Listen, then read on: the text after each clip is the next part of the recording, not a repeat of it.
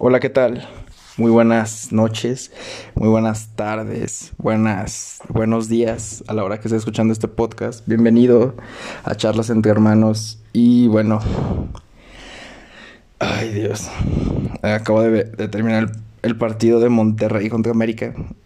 La América perdió. no se cree, no, no, no. Eh, estuvo muy aburrido el partido, pero bueno. Los grandes planteles del fútbol mexicano. Pero bueno, el tema de hoy es es muy bueno, es el Real Madrid, el equipo del siglo. Vaya, se escucha muy no difícil, sino que obviamente sabemos que es el equipo del siglo, que es un gran equipo, el uno de los mejores en la historia cuando se habla de Real Madrid, se habla de, unos, de, unos, de uno de los equipos más odiados en Europa. Hay que saberlo, es el Real Madrid es un equipo muy odiado, pero también muy amado. Los madrileños son muy pesados. Bueno, eso cuenta un profesor que tengo que pues, ha tenido la fortuna de estar ahí en España. Y bueno, ¿qué les puedo decir del Real Madrid? Un ícono del fútbol mundial, uno de los más seguidos, 13 Champions, Imagínense 13 campeonatos europeos. Y pues el fútbol de Europa es el mejor, es el que lleva la punta de lanza de, este hermoso deporte llamado fútbol. Y bueno, cuando me hablan del Real Madrid, luego luego se me viene a la mente Alfredo Di Stéfano, para mí un tipo que revolucionó el fútbol, un tipo argentino, zurdo, híjole. Increíble el tipo. Por ahí eh, el Real Madrid, tal vez sin ser uno de los eh, grandes de España, creo que al principio estuvo Sevilla, estuvo por ahí Valencia, eh, Barcelona más o menos empezaba a dar destellos. Mm, el Atlético de Madrid también, su gran rival de ciudad. Pero el Real Madrid siempre ha sido un equipo pues top, ya que cuando se crea la Liga de Campeones, la Champions League hoy en día, que antes era la Liga de Campeones de Europa, eh, las primeras ediciones, ellos son los, eh, los primeros en ganarla con, con Alfredo Di Stefano. Que es el único que se me viene a la mente, Alfredo Di Stefano. No se me viene otro madrileño eh, contemporáneo. Después, prácticamente, digo contemporáneo, prácticamente del pasado porque si el equipo es el equipo del siglo prácticamente de 1900 al 2000 eh, donde pues bueno mi hegemonía tal vez haya terminado pero después tuvo un bombazo a partir del 2014 pero bueno ya hablaremos más adelante sobre eso. Entonces está Alfredo Di Stefano que para mí es un tipo pues increíble. Eh, después se lleva este equipo pues prácticamente no sé tanto de su pasado pero sí, cuando entra Florentino Pérez, un tipo, bueno, a mí que me encantan los negocios, dueño de unas, de una constructora inmobiliaria más grande del mundo, el tipo llega a facturar casi 100 millones de euros a la semana, o mil millones de euros, no sé. Es asqueroso la cantidad de, de, de dinero que gana ese hombre. Y bueno, él llega y creo que te acuerdas de los de, de, esos tipos, los galácticos del Real Madrid. Pero más sin embargo, ha sido el Real Madrid atribuye su éxito a lo que a lo mejor no tiene el Barcelona y otros equipos a la directiva, a que es un equipo que es una empresa prácticamente, que la estructura directiva sabe a lo que lo que es, lo que juega. La directiva sabe escuchar a los jugadores, la directiva sabe ojear buenos jugadores con proyección, con que dice, ah, este brasileño ahorita está costando dos euros, pero va a valer millones, pero mira el potencial que tiene, cómo podemos desarrollar esos talentos. es increíble esa capacidad. Se construye Valdebebas, para mí, uno de los mejores campos de entrenamientos que hay en el mundo. Eh, una cantera apoyada, arropada por dinero, por, por infraestructura, por talento, por profesores top, donde tal vez en Europa es muy difícil ver jugadores apadrinados como es aquí en México y Latinoamérica. Sí, eh, que pues te ganas tu lugar prácticamente. Entonces llega Florentino Pérez y creo que se llega con la chequera abierta. A mí me tocó no verlos, pero sí ver a ese gran Real Madrid contemporáneo de Ronaldo, de Luis Figo, David Betham, de Roberto Carlos, para mí uno de los mejores laterales izquierdos del mundo. Eh, me toca ver por ahí a, quién más. Grandes. Mm, ay, creo que sería no los únicos. Obviamente es que me faltan más. Eh, Iker Casillas, para mí Iker Casillas marca un antes y un después de la portería de, del Real Madrid. Un tipo que nació en, Real, en el Real Madrid desde fuerzas básicas. Entonces te habla, te habla de este trabajo, de ese amor por la camiseta, de que el Real Madrid no es solo dinero, que, que hay un buen trabajo de respaldo. Y cuando hay ese apoyo es increíble. Zinedine Zidane, obviamente, pura magia con esos tipos. Ver ese Real Madrid era increíble.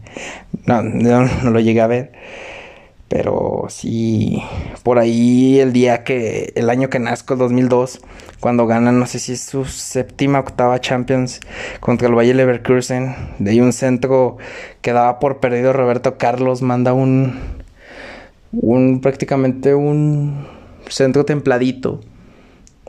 Si dan la calcula, la ve y le pega de volea con la zurda como como los dioses, entra al ángulo. Para mí, uno de los mejores goles con más técnica de volea que, haya visto. Me recuerda al de James Rodríguez en el Mundial, que sí lo vi. Eh, increíble, increíble ese, ese Real Madrid. Obviamente llega una decadencia que no se logran levantar hasta el Real Madrid que yo conozco.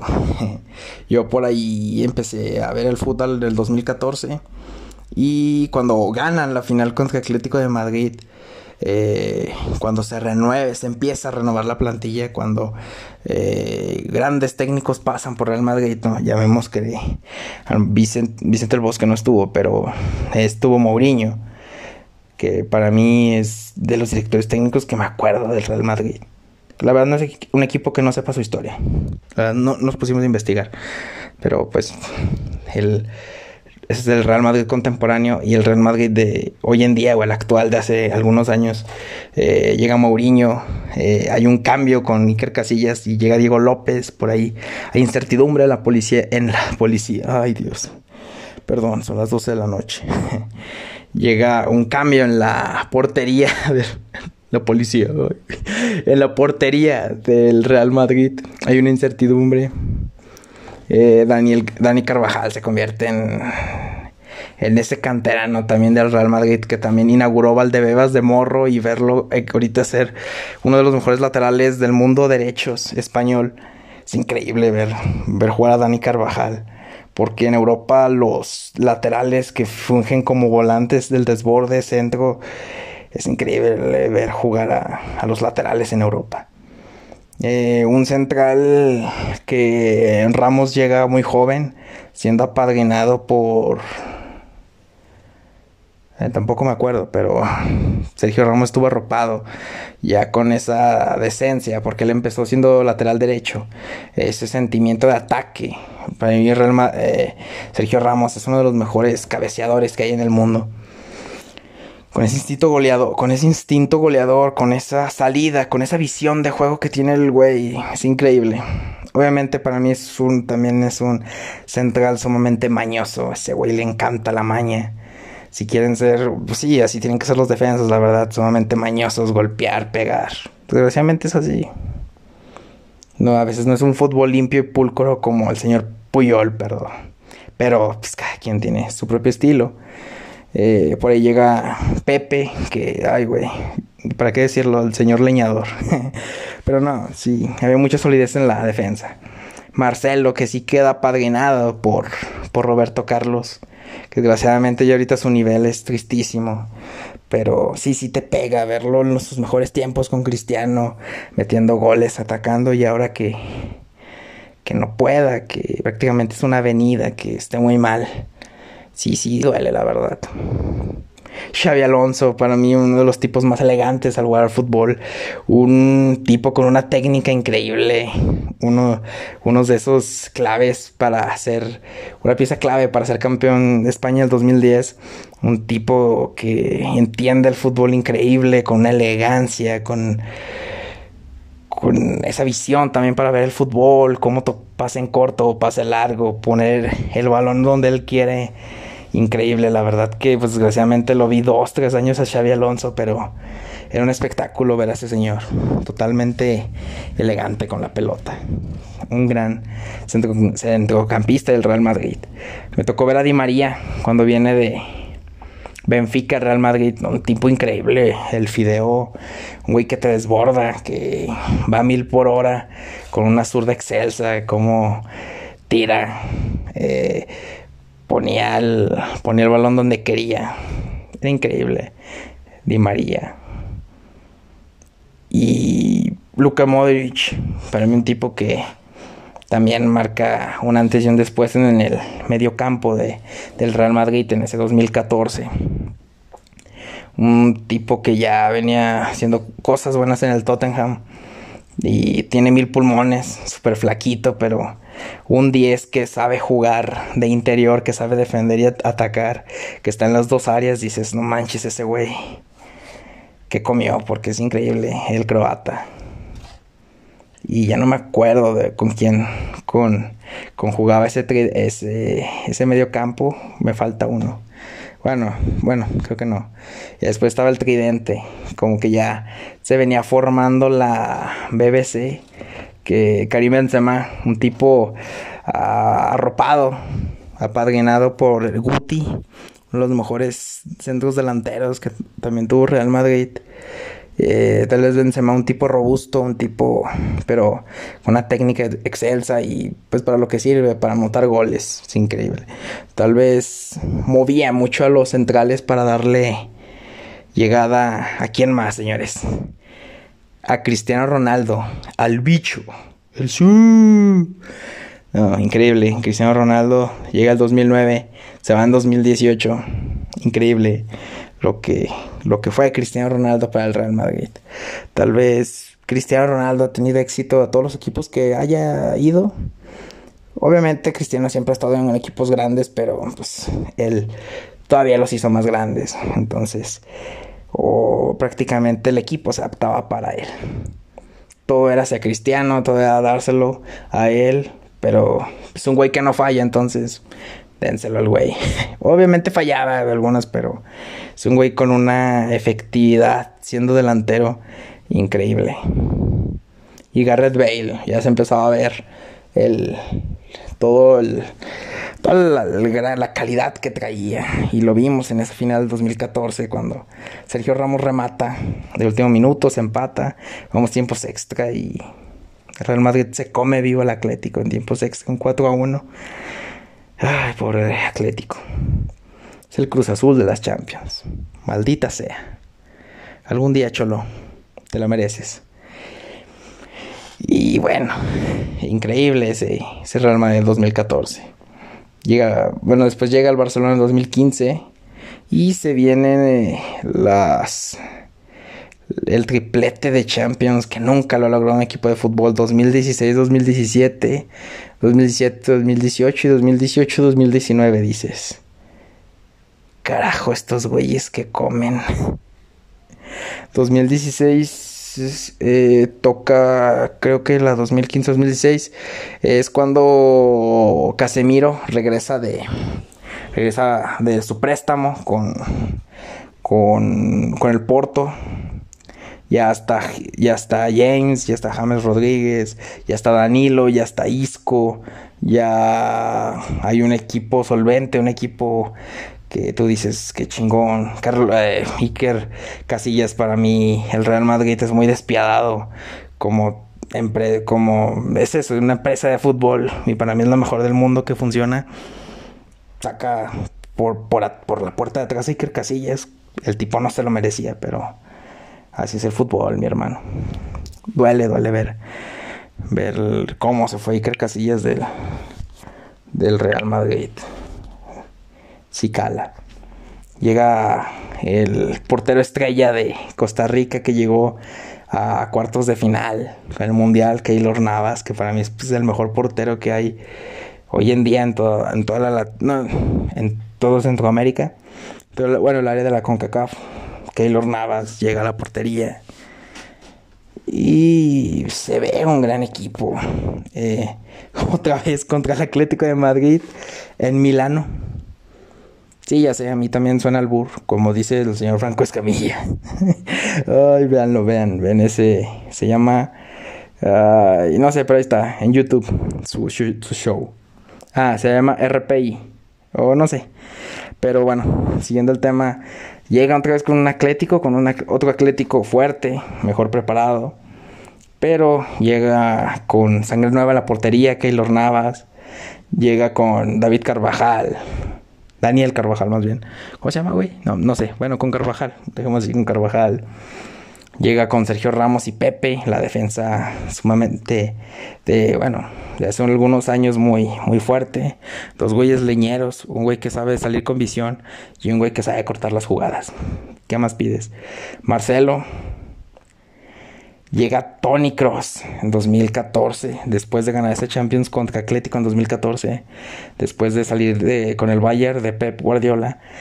Es increíble que hayan sacado a Tony Cross, lo que encajó Tony Cross en el Real Madrid y lo que sigue siendo Tony Cross para Real Madrid. Es increíble este alemán, un francotirador, un tipo con un toque increíble. No le llegan, no, obviamente no lo va a Xavi Alonso, no, ese güey también la ha cagado. Eh, bueno, no, no tiene la misma elegancia. Pero sí te da un aire de ver a un Xavi Alonso. De cómo marca los tiempos del Real Madrid. Cuando hay que tocar. Cuando hay que darle circulación al balón. Cuando jugamos con, en que sabe marcar el timing y los tiempos en el fútbol. Cuando el Real Madrid ataca con velocidad. Él él es el que pone ese ritmo, ataquemos con velocidad. Cuando circulemos el balón, lo circulamos. Cuando hay que bajar, cuando hay que tocar, bueno, obviamente circular el balón. Cuando hay que contragolpear, contragolpeamos. Cuando hay que defender con el balón, defendemos. Y también cuando hay que defender sin balón. Entonces el tipo es increíble. Lo que Tony Kroos aportó al Real Madrid es una pieza clave en su éxito. Es un tipo también de área a área, un tipo más áspero, más tranquilo. Eh, obviamente Luka Modric es el güey que anda como loco. Obviamente este no va a ser igual. Y después surge un tipo, Casemiro, el 5 de Brasil. Dices, wow, este güey es increíble. Se ganó el ser el mejor contención de Europa. Hoy en día no lo es, pero en ese tiempo de 2016 sí lo era. Era un tipo que cortaba las jugadas, era un tipo muy intenso, era como ver un Luka Modric, pero en defensa. Cómo se metía de tercer central, las barridas, la intensidad, pero todo al balón. Eh, cómo cortar, mm, cómo cubría las salidas de los dos laterales. Entonces, para mí, uno de los mejores contenciones. Y obviamente estaba arriba la BBC, Cristiano Ronaldo, eh, Benzema y Garrett Bale. La terminan ganando en penales. Cuestión mental. Cuestión de que Real Madrid eso trabaja diario. Y ganan su otra Champions en camino del triplete. 2017-2018. Uniformes bonitos. El mismo cuadro Solamente que vemos una decadencia en Garrett Bale. Llega Álvaro Morata a competirle a Benzema. Benzema siempre ha sido el niño mimado del Real Madrid, entonces la verdad que nunca le compitió a Benzema. Hay una decadencia en Garrett Bale. Sigue el mismo cuadro. Y creo que Zinedine se da, se da cuenta de que ya ya no, ya la BBC ya no generaba lo que antes generaba, ya no daba los mismos resultados. Entonces mete a Isco.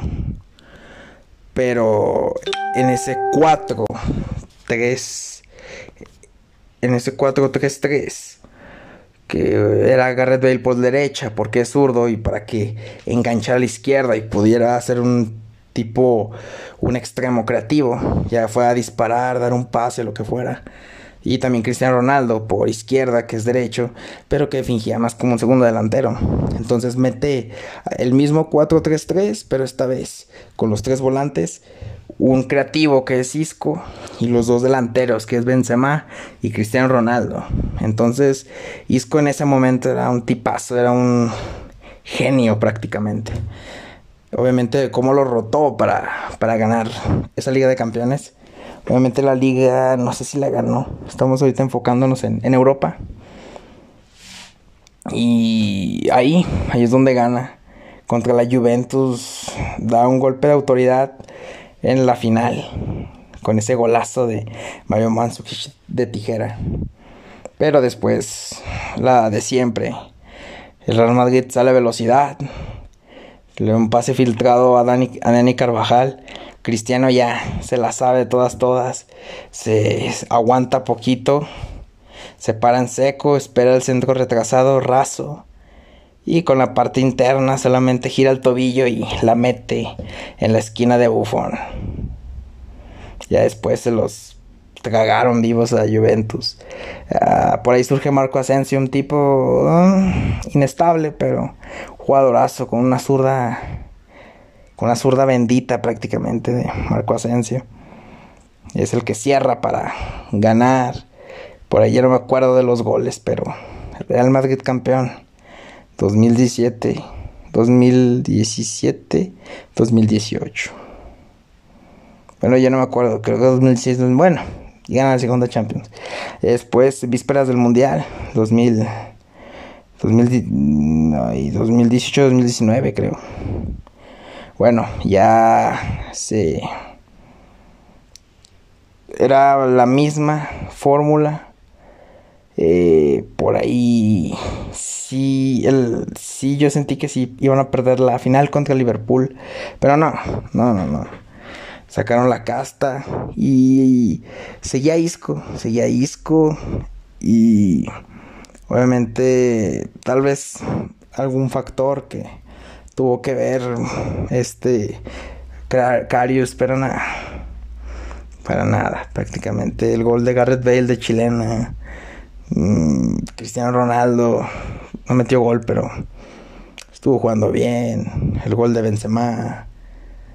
Dices, no, pues ya se la llevaron. Después Cristiano Ronaldo se va y ¿Y qué hacemos? Traen a dos brasileños, Vinicius Junior y Rodrigo. Para mí Vinicius Junior a veces juega bien y a veces mal. Rodrigo sí es el que tiene muchísima proyección. Para mí es un... Sí es de los grandes prospectos que tiene... Que tiene Brasil y Real Madrid. Se... De nuevo se... Se renueva la portería. Keylor Navas sale al Paris Saint Germain. Queda Thibaut Courtois tipo que tuvo una mala temporada con los eliminan de Champions, pero ahorita se ha estabilizado. Ahora Carvajal causa dudas y está Lucas Vázquez por derecha. Pepe, pues obviamente se fue y queda Rafael Barán. Un tipo líder en la defensa, pero ahorita sí está en duda. Creo que necesita mucho a Ramos. Y Real Madrid no puede vivir de Ramos. Por ahí dicen que no quiere volver a renovar e irse a París. Entonces sí va a estar en serios predicamentos de liderazgo Real Madrid. Marcelo ya no está, está Mendy, francés. Ya no está Casemiro, ya está... Por ahí está... Bueno, sigue Tony Cross y Luka Modric, pero llegó Valverde, uno de la cantera, un tipo uruguayo. Es como el Casemiro 2.0. Ataca bien, defiende bien, muy intenso, increíble. Para mí Valverde es el futuro del Real Madrid y el dueño de ese medio campo. Le tienen que dar más minutos y el tipo lo demuestra, tiene gol, es de área a área. Prácticamente es increíble, es increíble lo que juega Valverde. Y pues ya en la delantera es donde sí se batalla increíblemente muchísimo. Nada más está Benzema. A veces Rodrigo, a veces Vinicius. Eden Hazard no ha dado el ancho para el Real Madrid. Para nada lo ha dado. Está... Bueno, ya, creo que ya son todos. Está Martin Oldegaard. Mm, ya, creo que ya prácticamente hay muy poco material de ofensiva de Real Madrid. Entonces sí, sí está en serios predicamentos hoy en día. Pero de que es el equipo del siglo, lo es. Y bueno, esto es, esto es el Real Madrid. Un gran club que ojalá le deseo lo mejor y que vuelva a la grandeza que nos tiene acostumbrados a disfrutar ese fútbol. Creo que no ha tenido un estilo muy palpable, pero creo que con los jugadores que ha comprado, con los jugadores que ha tenido, es un equipo que entiende increíble el fútbol, que contragolpea, que juega lo simple, que es en, en este juego llamado fútbol, que es meter gol más que el contrario. Y eso es lo que es el Real Madrid. Centro, gol. Una jugada de contragolpe, gol un destello de un crack, gol. Es, increíble lo que ha jugado el Real Madrid. Simplemente efectividad, entrenar y entrenar el fútbol simple. Y miren hasta dónde lo ha llevado. Y creo que sí hay que reflexionar de, de que a lo mejor en nuestra vida no hay que hacer algo extraordinario, no hay que hacer algo fuera de lo normal, sino que hay que prestar la atención a los detalles, prestar esa atención a lo simple. No sé, ver lo simple que es la vida, ver, por ejemplo, estudiar inglés. Es algo simple, mucha gente se merma que las gramas, que las ramas gramaticales, que algo así, obviamente es complejo, pero eh, agárrale cariño al inglés, agarra lo simple de, de ver Netflix en inglés y fíjate cómo lo hablan con total fluidez y sin reglas gramaticales y cómo se comen letras los estadounidenses en sus series.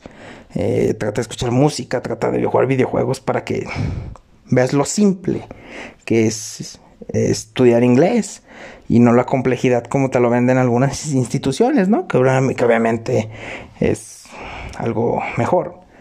Pero hay que ver esa simpleza de las cosas. Hay que ver la simpleza de las situaciones y simplemente efectividad. Creo que esas reflexiones que me deja a mí el Real Madrid. El fútbol bonito, el fútbol simple. Toquemos seguro. Cuando hay que darle circulación al balón, le damos circulación. Cuando hay que atacar, hay que atacar. Cuando hay que meter gol, hay que meterlo. Así de simple. Pero bueno, esto fue el Real Madrid, el equipo del siglo. Muchas gracias por escuchar este podcast y nos vemos.